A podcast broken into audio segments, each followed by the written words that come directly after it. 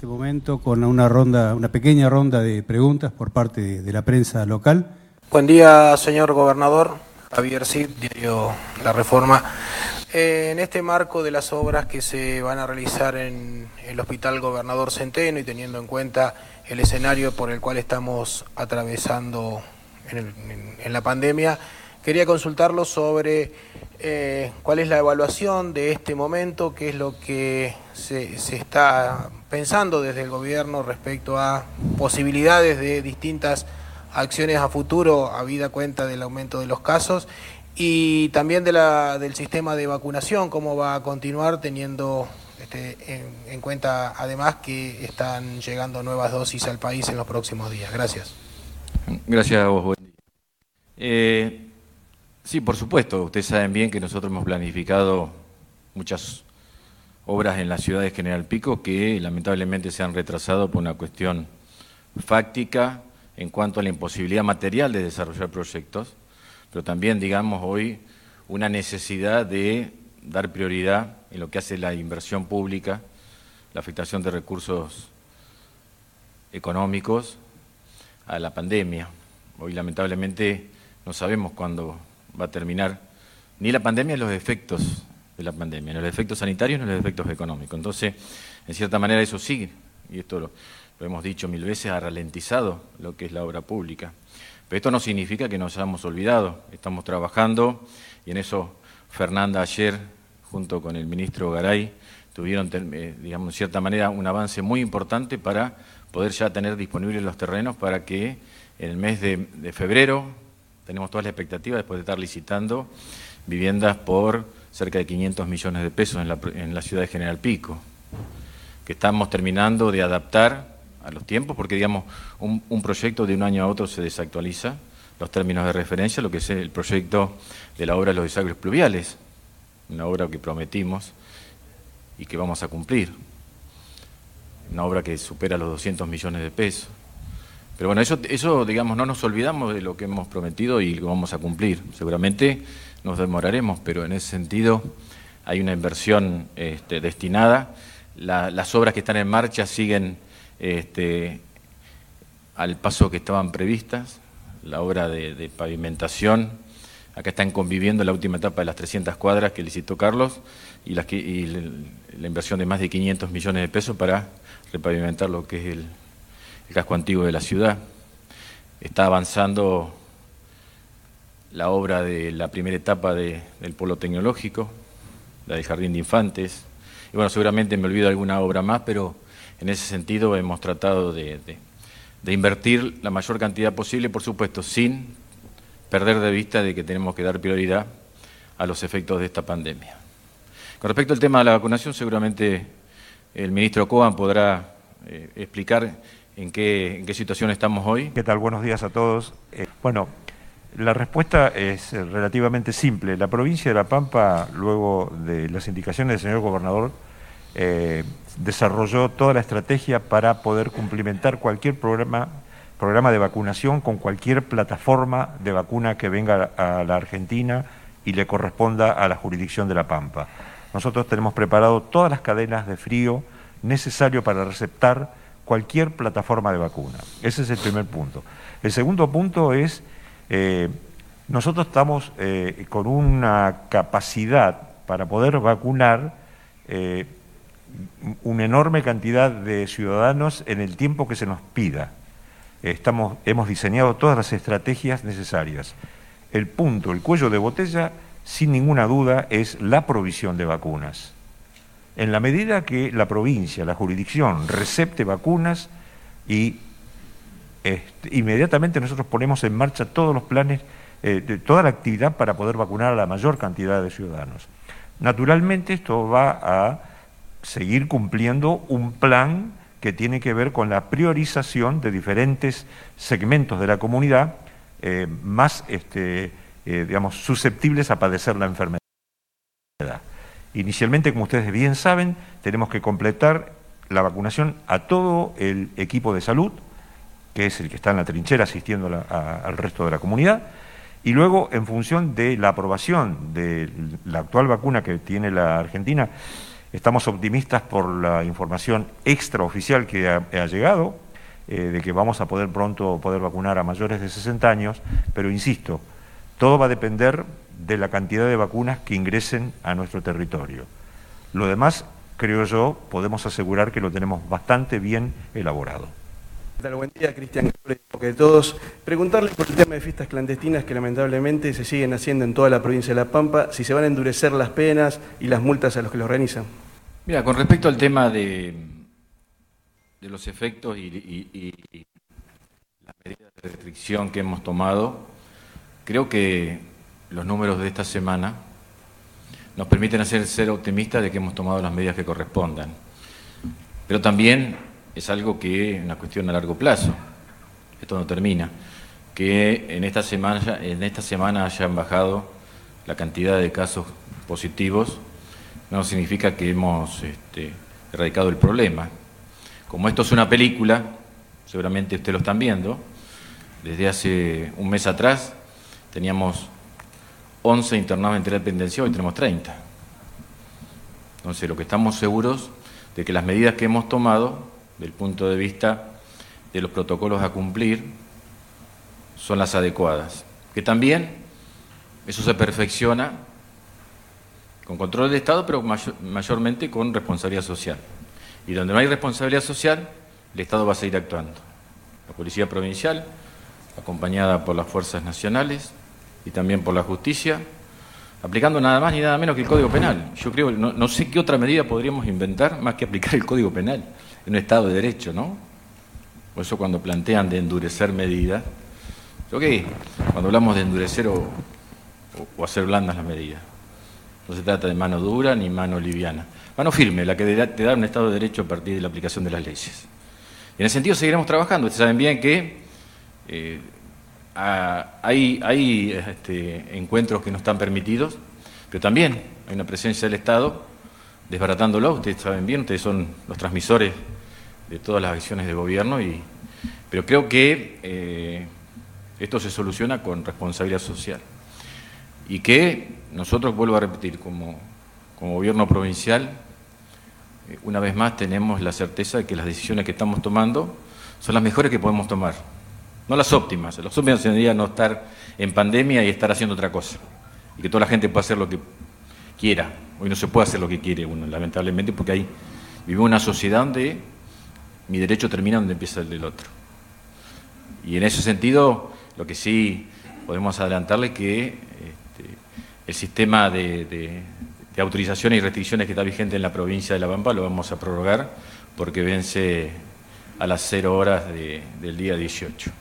Porque es algo que nos da la razón y porque recién, el lunes, el martes 19, se van a cumplir un ciclo viral, o sea, dos semanas epidemiológicas que a nosotros nos permiten ver la efectividad de las medidas.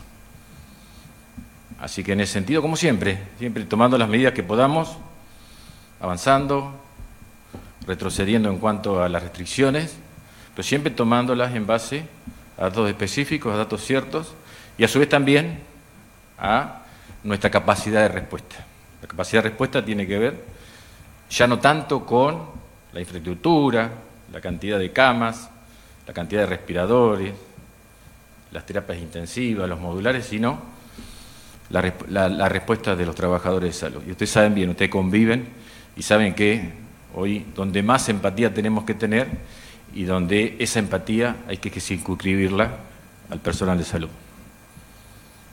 Siguiente pregunta, por favor. Mariano Romero de TV Con Noticias. Consultarle, bueno, esta decisión que tienen las provincias de fijar el modo del inicio del ciclo lectivo 2021, si ya se ha analizado cómo va a ser, si va a ser presencial, eh, virtual o, mixto, y en ese sentido también si eh, en qué nivel de la proyección de la vacunación está el personal docente y no docente justamente para, el inicio. Bien. Sí, ustedes saben bien que nosotros en lo que tiene que ver con el nuevo ciclo electivo eh, tenemos determinado ya un cronograma que en la provincia de las, de La Pampa las clases empiezan el 8 de marzo. Era un sistema que algo ya está, eso sí ya está definido, que va a ser dual, tanto virtual como presencial. El gran desafío que la mayoría sea presencial. Ese es el gran desafío que hemos planteado desde el Ministerio de Educación, pero también desde el Ministerio de Salud, porque también los docentes son uno de los grupos prioritarios a vacunar. Así como tenemos los mayores de 60 años, los menores de 60 años con comorbilidades, personal de salud, personal de seguridad, también tenemos los docentes. Y en base a, como decía el doctor Coan, en base a la disponibilidad que tengamos de vacunas, dentro de esos grupos estableceremos prioridades. Llegó el momento cuando tengamos este, mayores cantidades de datos, vamos a definir este, cuáles son las prioridades, pero, digamos, si bien es cierto que nosotros planteamos como objetivo vacunar la mayor cantidad de gente posible para llegar a la inmunidad de rebaño, uno de los principales eh, objetivos y desafíos que tenemos del gobierno es empezar las clases con mayor cantidad de chicos en las, clases, en las escuelas, forma presencial. Pero bueno, veremos cómo, dependemos de un factor exógeno, como decía el doctor Juan, que es la llegada de las vacunas. Muchas gracias. Siguiente pregunta, por favor. Aguirre de TV con Noticias, le quería, bueno, decir, adelantaba recién que se van a extender las restricciones para encuentros sociales. La pregunta es hasta cuándo se van a extender y, bueno, además para aquellas personas que ingresan a la provincia provenientes de lugares de veraneo, vimos las imágenes en diferentes playas, ríos de provincia de Córdoba, si se va a tomar alguna medida preventiva eh, en esos casos. Sí, en parte, en la segunda parte de tu pregunta está parte de la respuesta. Casualmente nosotros vamos a extender las, medidas de restricción, principalmente a la circulación y a la aglomeración, porque tiene que ver eso. Nosotros estamos viendo el efecto cierto de las fiestas de fin de año. Las fiestas de fin de año que no se acotan a Navidad y Año Nuevo, sino las despedidas de, fin de año, porque hubo despedidas de fin de año. cuando hay digamos, efecto que, disparó eh, los casos que se dieron en los primeros días de, enero y que nosotros ya veníamos viendo y por eso tomamos las decisiones, se va a sumar también que se va a amplificar la circulación de personas. Muchos pampeanos han ido, y lo conocemos, y muchos son amigos nuestros, son este, allegados, que han ido a vacacionar lugares donde hay aglomeraciones. Va a haber un tránsito de la enfermedad, tránsito de vectores, como dice el doctor Cohen, que son quienes contagian. Y también para eso tenemos que estar preparados. Tenemos que ser previsores, porque tenemos que defender la respuesta del equipo de salud.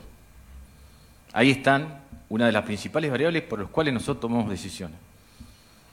Pero seguramente enero va a ser un mes donde tengamos que tener el mismo hábito que hoy tenemos este, llevando adelante, y no por una imposición del gobierno, sino por una cuestión de responsabilidad social, porque el escenario va a ser el mismo, el efecto de la fiesta, pero también el efecto del gran tránsito de personas que van y vienen hacia centros este, donde hay mucho más aglomeraciones que la que hay aquí en la provincia de La Pampa. Adelante con la próxima pregunta, por favor. Buenos días, gobernador. Juan Ferraro, aquí, eh, de Radio 5 y Pampa Diario. Consultarle eh, cómo está la situación de la terapia intensiva, si bien recién adelantó algo, teniendo en cuenta la preocupación que había la semana pasada, ya que aquí en General Pico era del 80% de ocupación y en la provincia del 67%. Gracias. Sí, bueno, yo lo, he expresado ya. La gran preocupación es esa. Nosotros no podemos quedarnos sin capacidad de respuesta. Por eso antes vamos a tomar decisiones, que nos gustan, por supuesto. Pero bueno, esto que nos corresponde tomar decisiones y, en eso ustedes saben bien que no, nunca nos tembló la mano y siempre la, hicimos teniendo en cuenta cuál es la realidad sanitaria de, la población y la del gobierno. Rubén, el tema terapia, ocupación. Bueno, este, creo que bueno, el señor gobernador fue bastante explícito. Eh, es un tema que nos preocupa muchísimo. Eh, lo explicó, hace no mucho tiempo teníamos 11 pacientes internados en el ámbito de terapia intensiva, hoy tenemos 30 pacientes internados en el ámbito de terapia intensiva, casi todos con requerimiento de asistencia respiratoria mecánica. Lo que uno cuando menciona la palabra asistencia respiratoria mecánica o concentración en un ámbito determinado de internación, los que no están habituados al trabajo médico eh, por ahí no llegan a dimensionar de qué estamos hablando. Un paciente que está con asistencia respiratoria mecánica requiere un grupo de profesionales del ámbito de salud que asiste a ese paciente este, muy importante. Y bueno, eh, naturalmente usted, cuanto más pacientes tiene en el ámbito de terapia intensiva, más rápidamente va agotando al recurso humano. Los límites, como dijo muy bien el señor gobernador, no son físicos. Eh, uno, si tiene el dinero, puede comprar un respirador. Lo que no puede comprar es un equipo de salud. Y hay que entender que por más que nos preparamos y nos seguimos preparando y seguimos diagramando y seguimos trabajando sobre todo el proceso, hay un límite. El recurso humano es finito, así como el recurso físico también lo es, pero particularmente el recurso humano es finito. Entonces, cuando nosotros reclamamos y pedimos a la comunidad que por favor nos acompañe, necesitamos que nos acompañe, es indispensable, créanme, las, eh, uno puede eh, discutir en marzo de una manera determinada y podría ser aceptable esa discusión si ustedes quieren, todos formamos parte de la misma, pero ya estamos casi cumpliendo un año de pandemia y lo que se sabe con certeza, con evidencia científica clara, lo tenemos que aplicar rigurosamente, porque es la única forma de poder transitar el camino hacia la solución definitiva o no, o por lo menos solución importante, que sería la vacunación. Entonces, cuando nosotros hablamos de distanciamiento físico, cuando hablamos del uso del barbijo, para poner un ejemplo, el uso del barbijo representa un 40% menos de transmisión de enfermedad. Cuando se reduce un 40% la actividad social, baja un 50% la mortalidad. Esto ya está demostrado, está publicado hace varios meses. Lo que pasa es que nos cuesta mucho trabajo asumir esa realidad a la comunidad plena por los hábitos culturales que tenemos. Pero en la medida que no entendamos eso, en la medida que no prestemos atención a estos simples detalles de no encerrarnos en lugares este, donde eh, provocamos aerolización, donde no nos lavamos las manos o usamos el alcohol en gel, no respetamos el distanciamiento físico, nosotros vamos a seguir produciendo pacientes. Inexorablemente, eh, yo una vez lo dije y lo voy a volver a repetir, el virus no nos viene a buscar, nosotros lo vamos a buscar. Y una persona que hoy está acá sentada ante nosotros, que se siente perfectamente bien, puede ser un portador asintomático y puede estar enfermando al que está cerca de él.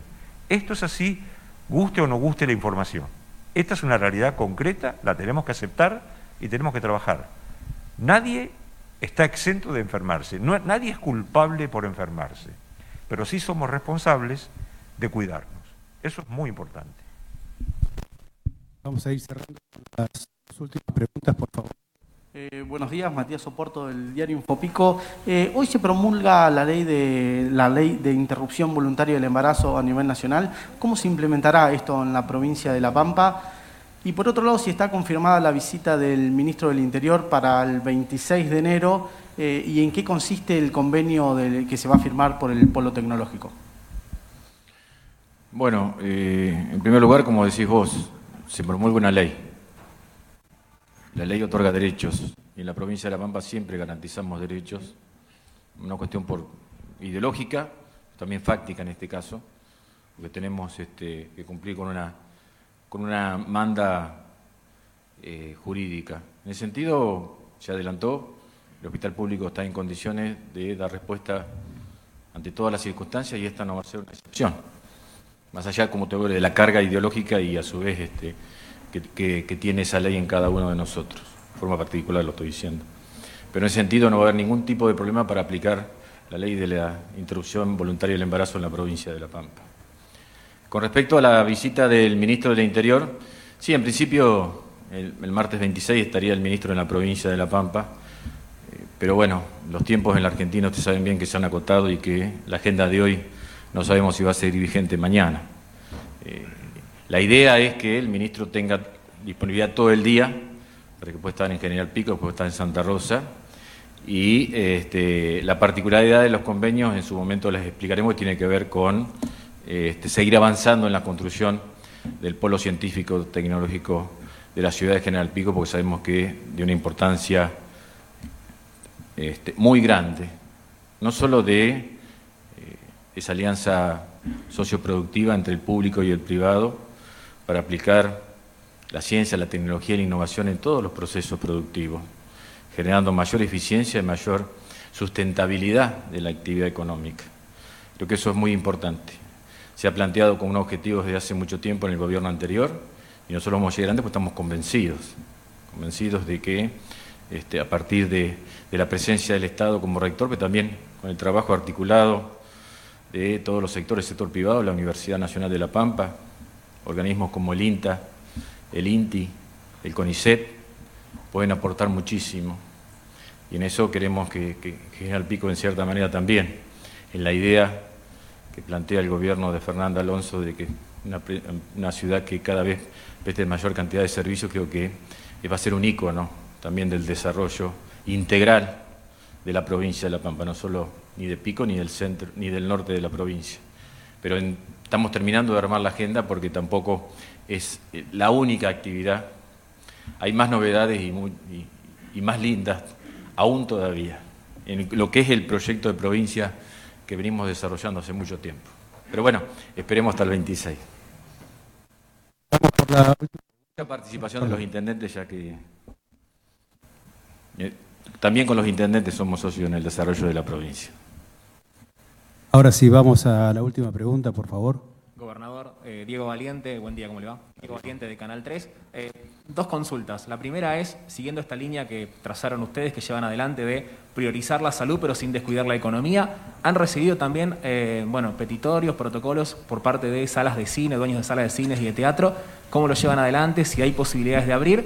Y también, que puede ser para el ministro Mario Coam, si han tenido algún tipo de pedido judicial, algún amparo para practicarle a algún paciente crítico eh, alguna otra solución, como ha pasado en Buenos Aires y lamentablemente ha causado un fallecimiento.